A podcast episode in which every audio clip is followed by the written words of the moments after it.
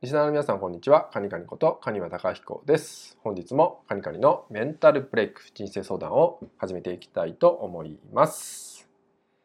本日いただいているご相談は、えー、感情的になることがとても多くて、えー、うまく自分をコントロールすることができません。自分としては感情の起伏が激しいことにとても悩んでいます。そんな時にどのようにしたら自分を安定させることができ整えられるでしょうか？といったようなご相談となります。はい、えー、ちょっとね前回の内容の続きともなるんですけど、えー、元に戻すことっていうのを前回お伝えしたと思うんですけど、まあ、今日ちょっと伝えたいのが感情が反応した瞬間を受け取ることって話をしていきます。えー、今度はね感情に反応した瞬間とは何なのかってことなんですよね。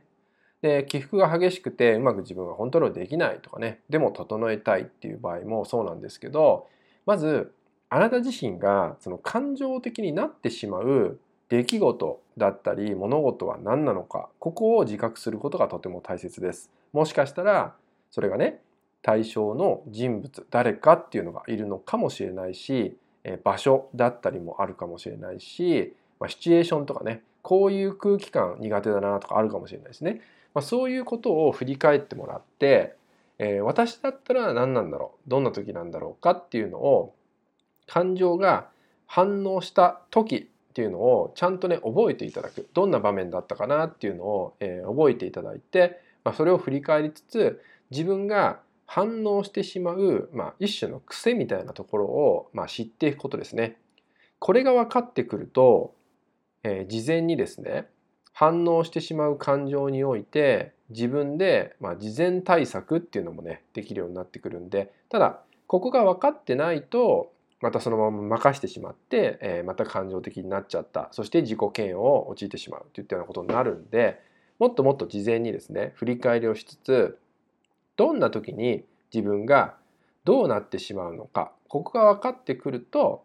えー、感情に対してですね、まあ、反応した瞬間が受け取ることができてきて、えーまあ、前回の内容と同じように、まあ、自分を戻すってこともね分かってくると思うのでえーと、まずはですねその感情的になった時に、まあ、感情そのものをどうするかっていうものじゃなくてそこを考えるんじゃなくて、